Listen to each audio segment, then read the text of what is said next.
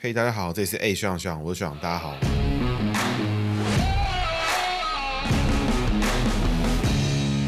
学长又来啦，今天是我们的焦点人物哈，今天要讲的是萧美琴，没错，就是我们这个年纪有记忆以来第一个台湾人的驻美大使哈，听好，就是驻美大使哈，不是驻美代表，为什么呢？我们稍后一起来讲哈。那我们先从萧美琴这个人开始说。萧美琴一九七一年出生，农历六十年辛亥年出生，辛亥革命的辛亥，辛亥路的辛亥，属猪。那我的资深听众听到这边一定想说，哎，不太对劲，属猪叫美琴，这个就不是一般的辛苦哦。光看美琴这两个字，里面有王有大，琴里面有两个王，美底下一个大，属猪呢是小生肖。光是我们萧美琴这个名字，再晚个半年一年，如果他属老鼠的话，肯定会人生顺遂非常非常多。属猪的话，他就会非常非常辛苦哦。所以，我们今天呢，也会多讲一点，在姓名学意义上，名字不好的人很努力的生活会是什么样的存在？名字在姓名学上面不好，它可能会怎么呈现？名字在姓名学上面好，它可能会怎么呈现？如果你名字不好，如果你够努力，还是可以打出属于你的风采，成为这个历史性的这个人物。萧美琴，美丽的美，弹钢琴的琴哦。美这个字在我们上一辈的台湾女生取名里面，其实非常非常常出现，比例算很高哦。光政治人物里面就很多很多名字里面有美的人。那在我们上一辈里面，常常出现“美”这个字，女性名字出现“美”这个字，也有可能就是造就我们这一代常常会碰到“虎妈”的一个原因哈。美丽的美上面是羊，那就是一只羊的那个羊，咩咩叫那个羊。鼠牛虎兔龙蛇马羊的那个羊哈，那下面是一个很大的大，所以呢，美这个字其实是容易让这个人个性强势哈。我们先从大开始看，大在我的资深听众里面一定都知道，大就是给大生肖专用的字哈。所以大在这边呢，小生肖逢大走下克，向下的下，五行相生相克的克，所以属猪逢大会有固执、脾气比较大的这个状况，而且他个性会比较强势。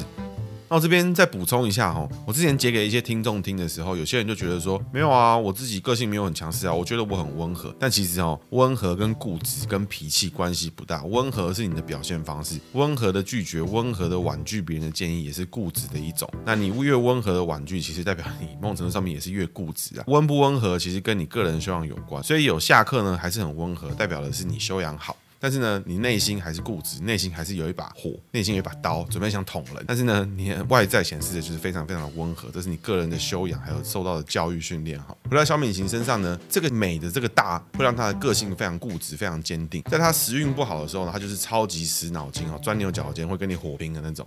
那他状况好的时候就是非常非常的坚定，但是通常在小生肖逢大的情况，他都会是走一个比较固执，很很容易钻牛角尖的情况。美那个上面那个羊在肖美琴身上就是性姓名学里面小美琴身上最强的元素所在，羊本身五行走火，外在上呢五行走上克，所以小美琴外在的感觉给别人是想比较多，它是有上克的地方在哈，但其实呢。最厉害的地方在于它属猪逢羊走亥卯未三合，能量是最强的哈，所以她异性缘其实是非常非常好。也就是说，异性给他的帮助一定多，他的异性朋友，他的同辈的异性朋友。不过我去 Google 了一下，发现说他到现在是还都还没有结婚。如果他已经有结婚，或是他有男朋友的话，基本上一定对他非常的有帮助所以他外在人员不差。当然这边也可以看这个维基百科跟新闻都可以找到说，他过去跟这个云林的民进党帅哥立委刘建国有一些八卦在哈。那个后面大家自己去搜寻，这我就不是很熟。不过。从外在的这个元元素来看的话，肖美琴的个性其实很容易让很多男性让他愿意帮助，这可能也是跟女生漂亮其实是有一定程度上面的关系哦。其实我们在解的时候会发现说，其实外在上面她的元素好的时候，这样的人其实他的外表就会好看，就容易吸引到异性的协助哈。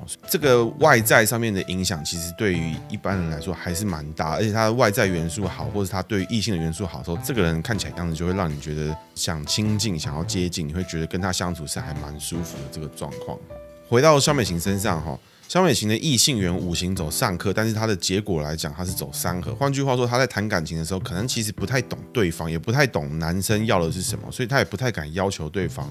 想要对方强势表态，但是他个性其实也很强势的时候，其实会让这样的个性有点难以表达。怎么说呢？就是他内在个性强势，但他对于异性的时候其实是比较弱势，但是他的强势的个性还是很明显。所以男性其实有时候可能也搞不太懂肖美琴他要的是什么，同时肖美琴其实也搞不太懂男生要的是什么，所以也可能是让他的异性缘一直没有好好的修成正果的原因。当然，他现在感情状况这个我是不清楚了，所以我这是以姓名学角度上面来看。不过纵观来说，肖美琴的人际个性，他是很有大姐头的个性，他很有个性，很有态度。外在呢，冷冷酷酷、冷冷冰冰、人狠话不多哈，但是呢，这样的外表，这样的综合起来，他又让很多朋友愿意帮助他，是一个蛮特殊的人际关系的存在哈。工作上呢，情这个字就是更贯彻始终，大家可以看到哈，他的美已经有个小生肖逢大。有没有？那它的情字里面逢王，而且还是两个王，所以它的大的元素里面，美情这两个字里面就已经有三个王跟大。对于坚持跟固执，还有牛脾气这个钻牛角尖这个态度来讲，萧美琴肯定是一等一的狠角色，绝对是钻到牛角尖，他绝对是把牛角尖钻爆，牛角尖绝对不用跟他玩，牛角尖一定会被他玩爆。对，他这个个性是非常非常的凶悍哈。工作上面呢，萧美琴应该是个狠角色，他的工作的工工作的风格有非常非常强烈的要求，甚至可能在工作上面是有。控制欲的的这个状况，对于他坚持的工作方式跟做法是肯定会坚持到底。工作的价值观本身呢，就要看情字下面的那个今天的今哦，今天的今。今天的“金”呢，在姓名学的解读上面，意义就是人的意思，也就是说，那个“金”上面有个人，有没有？就是一个人一样。啊，这是它比较今天的“金”这个字里面元素比较大的地方。那属猪逢人呢，这个是各位，这是我们频道第一次碰到属猪逢人的状况哈。属猪逢人呢，就是影响他的工作价值观的很大的重点。那属猪逢人呢，就是会代表牺牲奉献，因为猪牛羊这三个贡品系生肖呢，逢人就代表要牺牲奉献。你各位可以想象一下哈，一只小猪在猪圈里面长大，可能都没有看过几次人，它长大了长肥了，这个人呢就带他往后面的一个房间去走，再也不会回来了，有没有？这是什么？属猪逢人，牺牲奉献，而且呢，跟一般的生肖下生的时候不一样。这个牺牲奉献呢，是还要付出他自己的生命，所以猪牛羊逢人特别容易在事后觉得委屈哈。那你想想也知道，为什么一般的生肖，比如说这个马拉车牛犁田，有没有去帮忙就算了，结果呢，这个猪牛羊逢人就要付出生命，特别的委屈，大概就是这样的概念。好，我们生肖姓名学里面生肖的喜忌是特别好去理解的哈。那么回到肖美琴身上，这样的工作位，我们要去怎么去解读她的个性呢？通常这种呢，我都觉得这种工作结构其实是我心中觉得数一数二的这种恐怖的格局啊。因为基本上第一个，他非常的坚持他的做法，而且他坚定他工作的想法，他就是要这么做，他认为这样做才是对的。但是呢，他又非常容易付出，而且牺牲自己来成全这件事情。所以要么坚持牺牲奉献，要么坚持用他的方式牺牲奉献，不然就坚持一定要用一些特定的方式来付出。这样的结果呢，其实到最后最伤、最伤、最伤的一定都是他自己本人，因为他自己一定要付出非常大的心力，然后坚持这件事情。但是当这件事情没有 payback 的时候，其实他会非常的受伤，或者是对方其实不接受的时候，这样也会非常的受伤。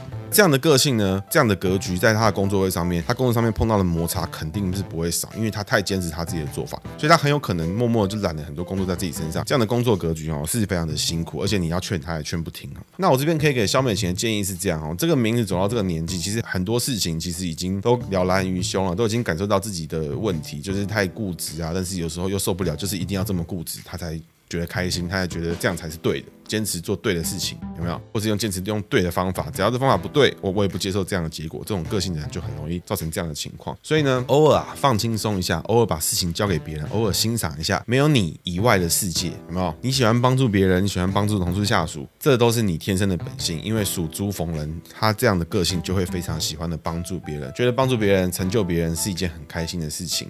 但是呢，你的出发点从来都不是为了让对方回报。如果你想着对方可能会回报，或是去想说对方怎么都不懂得。回报的时候，会让你觉得格外的委屈，这是属猪逢人很碰很大的情况。个性上面的坚持跟固执呢，就很容易让你的对于工作的控制欲有点强，让给别人很大的压力。所以偶尔啊，你就是要稍微放轻松一点，让很多事情更这个自由的发展，那也是不错的选择。试试看，有的时候让下属好好的发挥，然后不要去管，给自己一个期限，在这个期限之前呢，把做决定的权利都交给别人，试试看，说不定会有你长出你不一样的想法。因为当你的格局非常非常强烈、非常非常强势的时候，其实。你有时候你会忽略了一些自己的盲点，然后反而让这个事情变得跟你想的不一样，但是你又很坚持要这么做，做到一半的时候你也没办法停下来，因为你已经坚持要这么做了。那以上我现在讲的这两个状况哈，一个是太坚持、太固执的这个状况，再来是帮助别人然后得不到回报又觉得委屈的情况，应该在消美琴的人上面应该都已经曾经发生过哈。我想曾经也发生过，就是你坚持用你的方式来帮助别人，但是你忽略了一些对方的眉眉角角、眉眉嘎嘎，而导致一些冲突了。虽然你最后帮助了对方，这件事情结束了，但是搞得对方好结局很差，然后别人觉得说你到底是来帮忙还是来逼我们做什么事情的？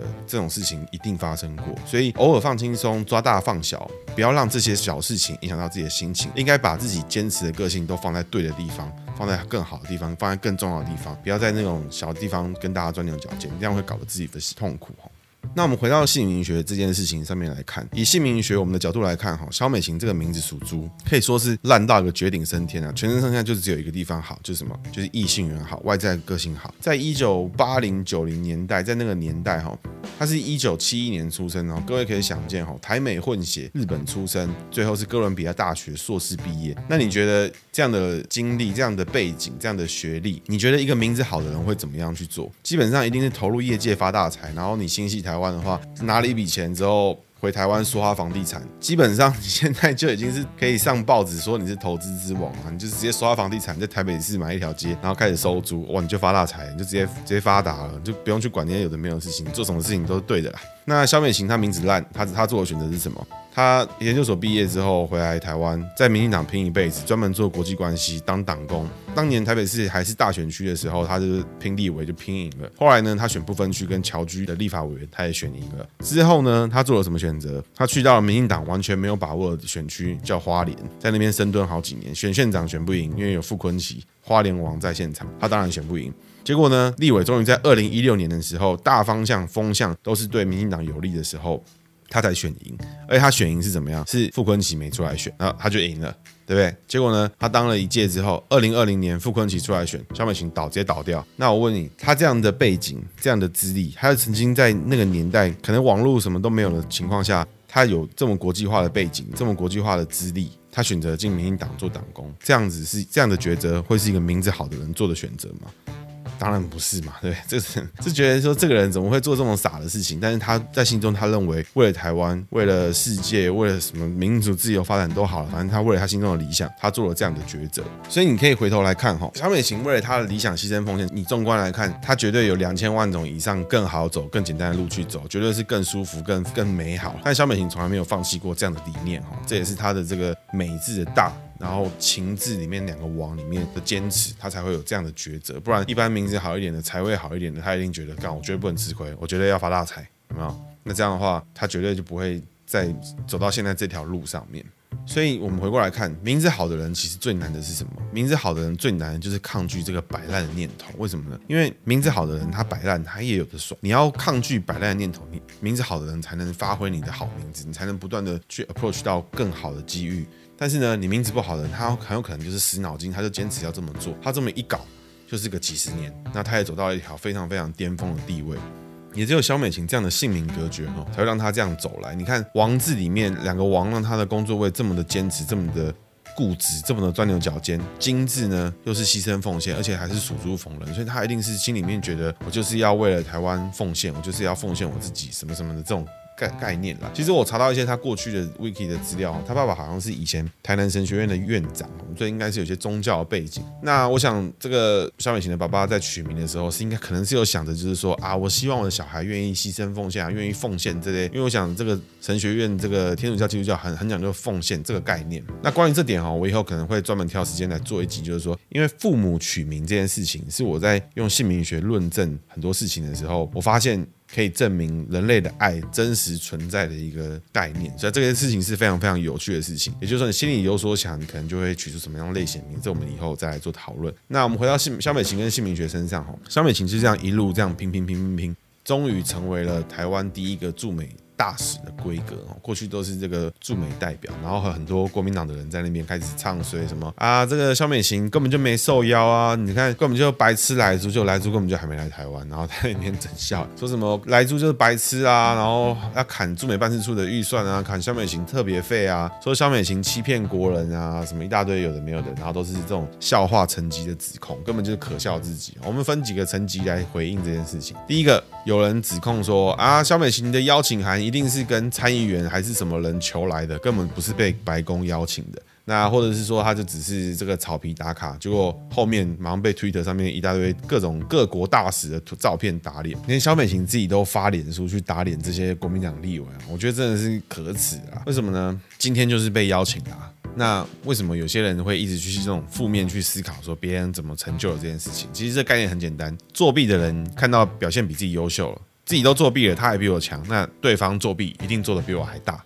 对不对？那这种就是是什么东西？莫名其妙嘛！你考试全部作弊，然后结果你考完出来你第二名，这个作弊的人心里面想的是什么？哇操！这第一名做太大了吧？我都做成这样了，他居然还比我强，他一定作弊，干，对不对？啊，不然就是什么？你看你你打那个射击游戏，线上游戏，你开外挂都开自动瞄准，结果你一开，忙被人家爆头，然后你说什么？你心里面想的一定是，干你这外挂开太大了吧，太太夸张了吧？这种心态就是很扭曲哦。基本上这种层级的指控，全部都是由国民党指出了。我觉得真的就是莫名其妙。请问一下大家，想一下这件事情，为什么国民党的立法委员知道跟美国参议员或众议员去求邀请函就可以求得到？为什么他们知道参议员跟众议员会有很多多的邀请函？为什么？啊，因为这些人以前都是跟这些人要的嘛。啊，今天看到别人拿出一张邀请函，他就想说啊，你一定是跟人家求来的，啊，就是这个逻辑嘛，真的是莫名其妙哎。今天哦，最特别的一点，这一次的就职典礼最大的差别是什么？啊，就是有武汉肺炎嘛。还有武汉肺炎，大家还有那么多邀请函给你当防疫破口，有那么有那么爽的事情啊？对，在讲什么东西？你根本就没有多的票可以给。那在接下来是现场还要保持社交距离，全世界的各国驻美大使都是在那个草皮上面拍照打卡。那今天肖美琴也拍照打卡，你们就觉得肖美琴是作弊啊？一定是死皮赖脸求来的。这种心态啊，真的就是我刚刚前面讲的，自己作弊。做了这么久，看到别人表现比自己好，心里面想的是什么？干你这个他妈做太大了，你这真的太离谱了。就是有这种病态的心态，才在影响台湾往更好的地方发展。这个逻辑真的是非常非常非常的有问题哈。所以这些人怎么看到自拍，看到草皮，就先想到萧美琴是去打卡，是去蹭热度，根本就没被邀请，根本就在外围自己去自拍打卡。为什么吗？因为哦，这些人平常就是用这种逻辑在做。韩国瑜来了啊！这些人就旁边拍照打卡自拍。我跟韩国瑜很熟，大家可以投我。韩韩总来了，韩总加持，结果嘞，根本是蹭热度。韩国瑜根本就可能根本就不认识这些人。这些人会有这种心态，这种的逻辑就是很有问题。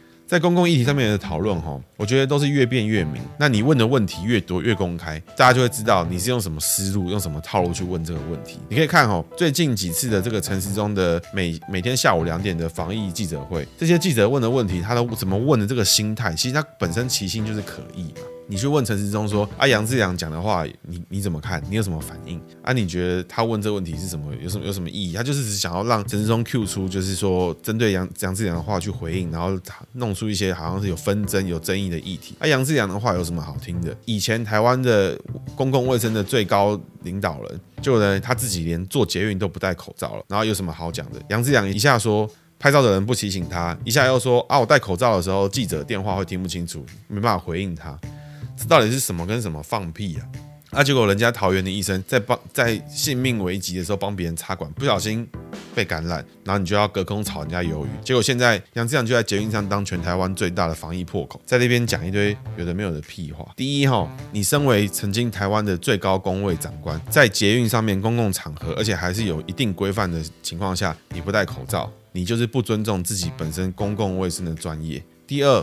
你在捷运上回复记者的提问，你要么就好好回复，好好提问嘛，你就去个安静的地方啊。然后你你在一个非常嘈杂、非常容易被别人看到，或者是很多事情没办法直接公开回复的时候，你在那边回复人家电话。这叫什么？这叫做不尊重记者的专业。所以你不尊重记者的专业，你不尊重自己的专业，然后你又要指手画脚指挥现在的明显就是防疫有功的城市中，那你这人不就是彻头彻尾是来乱的吗？真的是莫名其妙。好，今天的重点是肖美琴哦，我不想在杨志良身上浪费一点时间，所以呢，这边给大家一个开放一点的情境题啊。如果我们现在在身处一个平行时空，二零二零年一月当选的是韩国瑜，副总统张善政，行政院长呢可能是陈陈冲啊、江宜桦啊，这不确定啊，因为我看不出国民党有人可以当行政院长，看真的真的真的看不到啊。那接下来是行政院呢，总统或是总统府发言人是谁？是谢龙介啊。现在卫福部部长呢是杨志良。那各位想一下，现在台湾的防疫状况跟疫情会怎么样？你们的人生、你们的生活会受什么样的影响？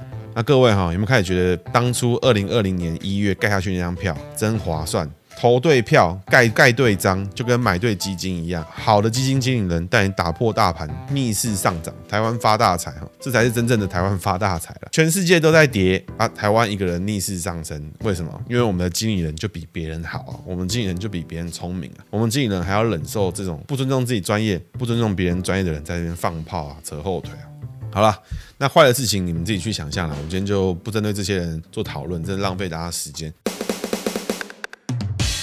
接下来呢是今天学长的姓名学的小技巧。今天要讲的是属猪逢人，那这个人字旁呢就是最明显的人，还有一些比较隐性的，比如说双人徐啊，或是这个修理的修多一横，那也是两个人的意思啊。那或是像今天提到的这个小美琴底下那个琴，有没有？琴也是一个这个人的意思。那属猪逢人，如果你的朋友或是你自己就是属猪，名字里面有人的话，在名字的第一个字，是不是你会对你的朋友格外的牺牲奉献？但是呢，当这些人受到你的恩惠的时候，反而又不懂得知恩图报，或是不记得你的付出。你发现这个状况的时候，你是不是又格外的失落，格外的委屈？那如果这个人字旁这个人出现在你的名字里面第二个字的时候，是不是工作上面你总是全心的投入，忽略了人际，忽略了自己，然后每天加班，把自己搞得很累，想着把工作做好，结果主管加薪没有加到你，口头嘉奖没有提到你，是不是又让你伤透了心？其实属猪逢人的人哈，个性都很好，要记得哦，属猪逢人。的状况是什么？喜欢帮助别人，热爱帮助别人是你的天性，也是你快乐的泉源哦。你帮到别人，这个人受到你的恩惠，很不一样了，改变了，进步了，你觉得很开心。结果呢，他没有回报，